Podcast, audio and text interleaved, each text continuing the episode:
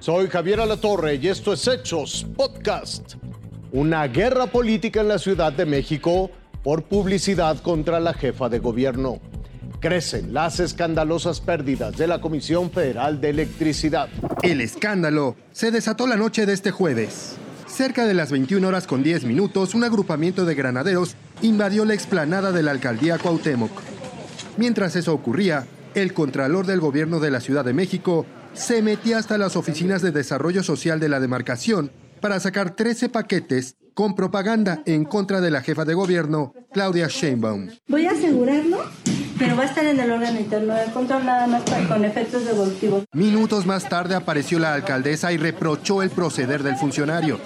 Cometiste un delito.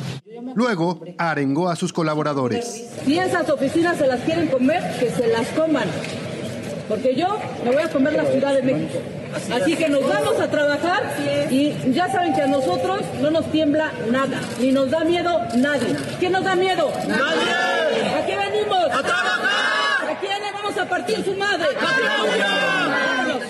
Cuevas alegó que denunciaría ante la Fiscalía Capitalina la retención ilegal de su personal y el allanamiento a una oficina pública. Además, se deslindó de los volantes. Aunque fuera verdad la propaganda, esa propaganda ni la hice yo, ni la recibí yo, ni estaba yo aquí. Al mediodía de este viernes, la jefa de gobierno capitalino contraatacó.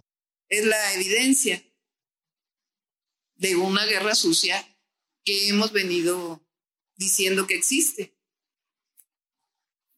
Y no es de una alcaldesa, es eh, de la oposición, del conservadurismo, particularmente del PAN. Entonces, lo que demuestra es que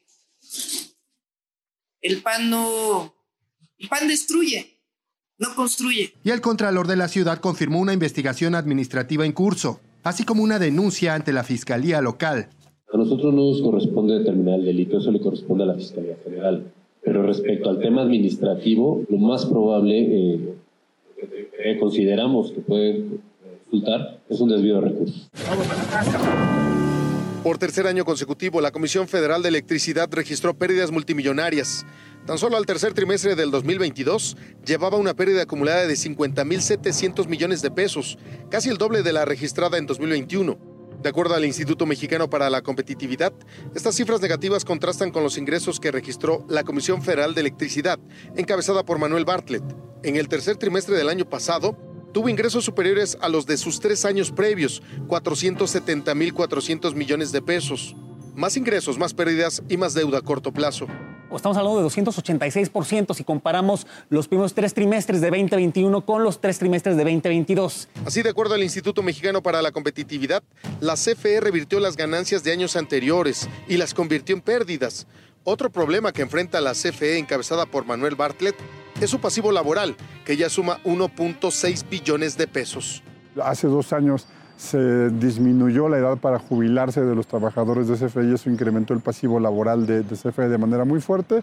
Señalan que a pesar de que la CFE es un monopolio, las pérdidas y los costos no cesan.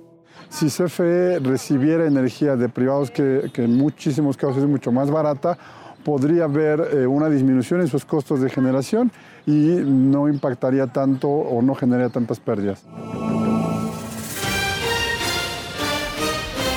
Hasta aquí las noticias, lo invitamos a seguir pendiente de los hechos.